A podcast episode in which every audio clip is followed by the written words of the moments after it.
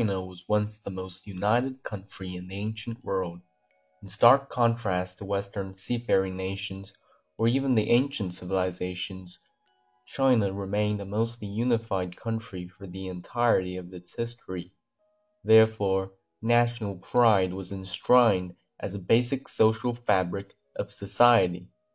Highly centralized and paternalistic politics at the time cemented the people's belief in a unified, glorious country worth dying for.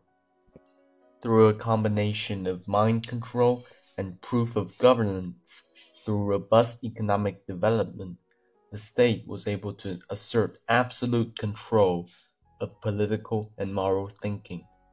By reinforcing Confucianism as official doctrine, and accentuating aspects of it that serve the state's interest involving citizens' relationship with the state, the monarch and the bureaucracy, the emperor sought to use a web of social ethics to contain dissent, protest, and disobedience, which hardly manifest themselves in ancient China.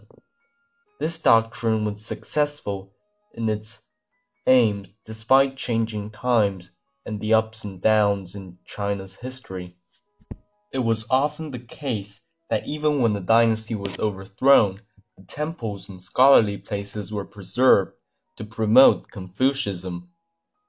The argument could be made that even without Confucius, the government would still have found a way to push authoritarian agendas, but nonetheless, Confucianism proved an adequate and time-worthy form of that. Thanks for listening.